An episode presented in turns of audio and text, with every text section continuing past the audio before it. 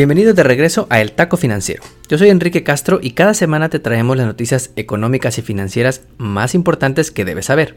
La información y la educación es la mejor forma de empoderar a nuestra comunidad hispana. Y si es la primera vez que escuchas este podcast, serás el nerd de tu familia que lo sabe absolutamente todo. Hoy es lunes 3 de mayo y ya estamos en el quinto mes del año. Se ha pasado bien rápido este 2021, la neta. Para calentar motores, en este mes de las madres te estamos cocinando una entrevista buenísima con Cintia Santiago, una de las abogadas hispanas más reconocidas en Los Ángeles, que lucha por defender los derechos de los migrantes y recorre el país para brindar su experiencia a las comunidades más necesitadas. Disponible el próximo lunes. Pero antes de ese episodio te traemos el mejor episodio de todos. Como taco de la semana, Biden cumplió 100 días de gobierno y lo celebró anunciando un paquete de proyectos para cambiar de fondo la economía de Estados Unidos. Te traigo los detalles, los impuestos que quiere subir y cómo esto puede impactar a la comunidad hispana. Antes de comenzar, varios reportes en Estados Unidos sugieren que al menos 5 millones de personas no se pusieron la segunda dosis de las vacunas de Pfizer o Moderna. Si eres de esos y estás dudando, debes saber que los países literalmente le están rogando a Estados Unidos que por favor les mande vacunas porque la cosa está fea fuera de este país.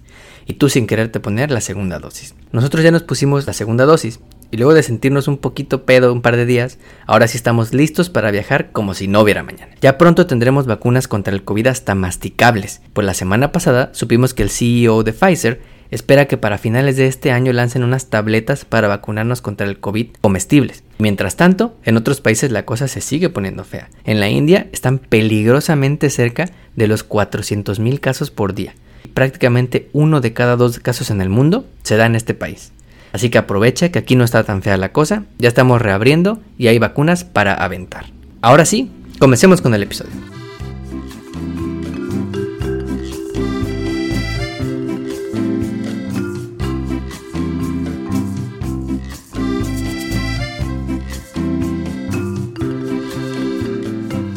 Como taco de la semana, el miércoles pasado el presidente Biden cumplió sus primeros 100 días al frente de la economía más poderosa del mundo. Como si no hubiera pasado ya un paquete de estímulos y presentado una reforma migratoria histórica, que ahorita está atorada en el Congreso, Biden anunció un plan para fortalecer la red de protección social, o Social Safety Net, para las familias en Estados Unidos, llamado el American Families Plan. Pero demos un paso atrás y hablemos de los tres grandes planes que ha presentado Biden. Primero, el American Rescue Plan. Se aprobó en marzo y que nos mandó cheques de estímulo, los famosos STIMIS, y otros programas de apoyo a gobiernos locales y escuelas, así como esfuerzos para acelerar la vacunación. Primer swipe de la tarjeta de crédito soberana, 1.9 billones de dólares. Debes saber que esto es más grande que el valor de la economía de todo México.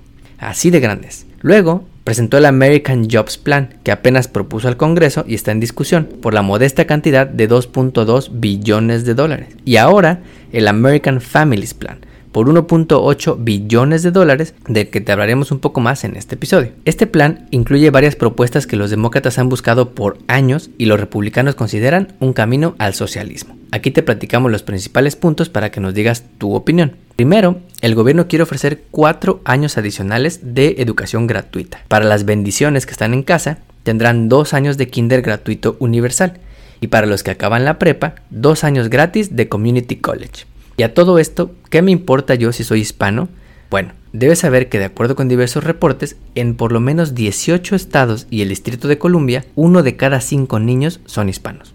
Y a nivel nacional, 30% de los estudiantes de kinder a 12 grado, lo que se conoce como K-12, son hispanos, por lo que la medida podría beneficiar a muchas familias de paisanos. Segundo, el plan quiere que si tienes ingresos bajos o medios, no gastes más de 7% de tus ingresos en childcare o guarderías. Y yo todavía no le entro a ese mundo, pero me imagino que ha de ser bien caro.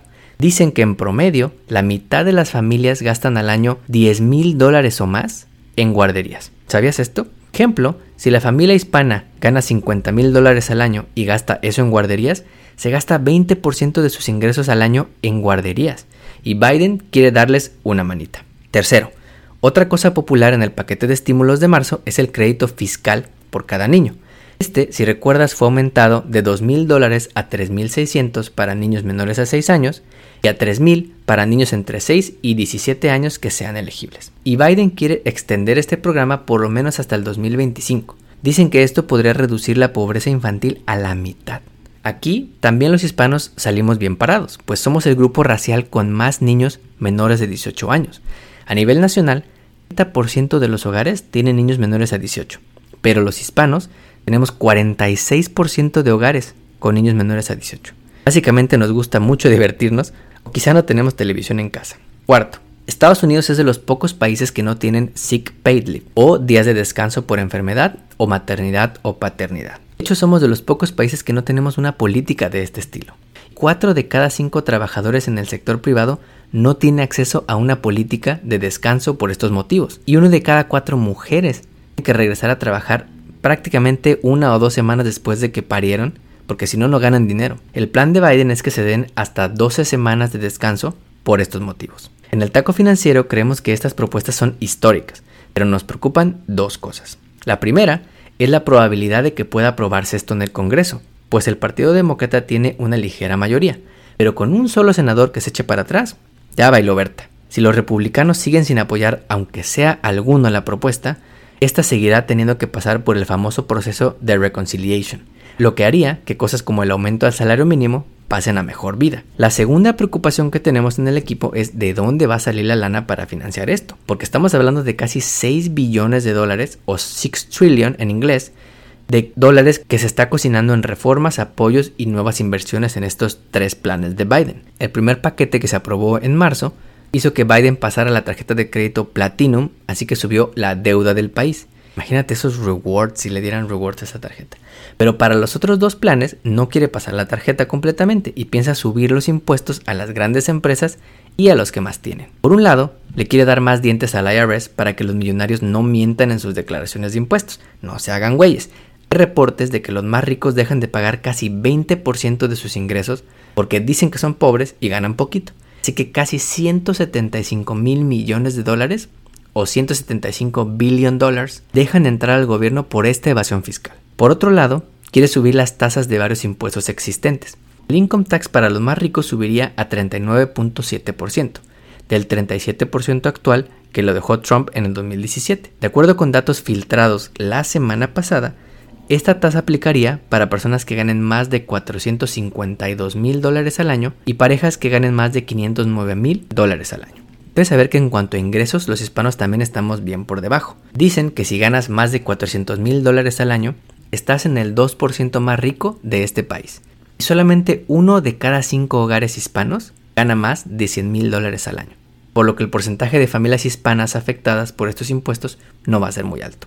Otro impuesto que piensan aplicar es el impuesto a las herencias, que básicamente no existe en este país y tiende a ser muy controversial. Los republicanos le llaman el death tax, imagínate. Actualmente no pasa nada de esto, pero con el impuesto, cuando un papá herede a sus hijos, la mansión subió más de un millón de dólares en valor, aplicaría un impuesto a esta ganancia. Finalmente, otro impuesto que planean subir es el impuesto a las ganancias de capital para las personas que ganan más de un millón de dólares al año. Actualmente la tasa es del 20% y la quiere subir al 39.6%. Es decir, si tú ganas dinero y tuviste un profit por hacer trading en Robinhood, no te va a aumentar este impuesto a menos que ganes más de un millón de dólares al año. Si estás oyendo este podcast y te aplica este impuesto, avísanos porque estamos buscando patrocinadores. De acuerdo con las estimaciones del gobierno, que siempre tienden a ser optimistas, estos cambios y nuevos impuestos podrían recaudar 1.5 billones de dólares en 10 años por lo que todavía hay que seguir pasando la tarjeta de crédito, pero ya no tanto. Y Biden cerró su discurso sobre impuestos diciendo, es justo que te puedas convertir en millonario, pero paga tu parte justa en impuestos. Fueron muchos datos, así que te recomiendo que vuelvas a oír este episodio con tu familia y piensa en un momento cuál es su opinión sobre el rol del gobierno en nuestras vidas, sobre el gasto que está planeando hacer Biden y sobre los impuestos que quiere subir Biden. Debes saber que desde la década de los 80, en Estados Unidos y en el mundo se vio un giro hacia una menor intervención del gobierno y más enfoque hacia el libre mercado. En Estados Unidos, el presidente Ronald Reagan empujó una serie de cambios para hacer más chico al gobierno y se echó frases famosas como el gobierno no es la solución a nuestros problemas, el gobierno es el problema. O esta que no te esperas, cuando en una entrevista le preguntaron cómo tener un presupuesto balanceado y él dijo que para hacerlo es como cuidar tu virginidad. Tienes que aprender a decir no. Imagínate esa.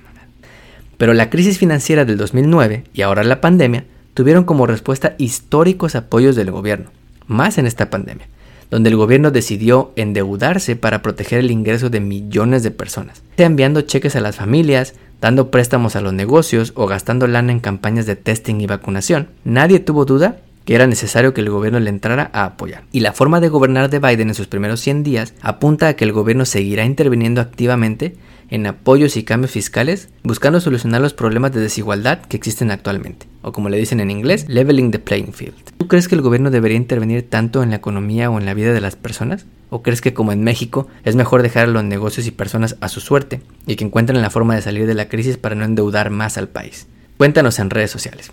Como taco de pilón, por si aún dudabas que las Big Tech están teniendo su mejor momento gracias a la pandemia, la semana pasada empresas como Microsoft, Google, Apple y Facebook reportaron sus recientes ingresos trimestrales. Prácticamente todas la rompieron. Microsoft tuvo el mayor crecimiento en ventas desde 2018, gracias a la venta de computadoras y software para todos los que ahora trabajamos o estudiamos en casa. Apple aumentó sus ventas 54% y duplicó sus ganancias respecto al año anterior, vendiendo como pan caliente todos sus productos. 65% más ventas de iPhone, 70% más ventas de Macs, 79% más ventas de iPad y logró récord en ventas de sus softwares de música, televisión, libros, etc. Facebook duplicó sus ganancias y logró que 3.500 millones de personas usen alguna de sus apps, ya sea Facebook, Instagram o WhatsApp. Prácticamente la mitad del mundo usa alguno de estos servicios. Google duplicó sus ganancias también y logró el mejor trimestre enero-marzo en su historia. Pues ahora todos queremos poner nuestros negocios en el mapa y nada más las ventas de YouTube representan casi el 85% de los ingresos de Netflix, para que lo pongas en contexto. Y como en el taco financiero creemos que los enormes cambios tecnológicos que hemos visto están para quedarse, a estas empresas les seguirá yendo bien, a menos que se empiecen a pelear entre ellas como lo que está pasando ahora con el nuevo software de Apple que puede afectar el negocio de advertising de Facebook o de Google, o enfrenten nuevas regulaciones, ahora que la famosa crítica de las Big Tech y experta en derecho Lina Khan fue nominada por Biden para regularlos. No olvides suscribirte a nuestro podcast donde quiera que lo escuches y ponerle 5 estrellas. Recuerda que estamos en Facebook, Instagram y Twitter como arroba. Nos vemos el próximo lunes con la entrevista a Cintia Santiago.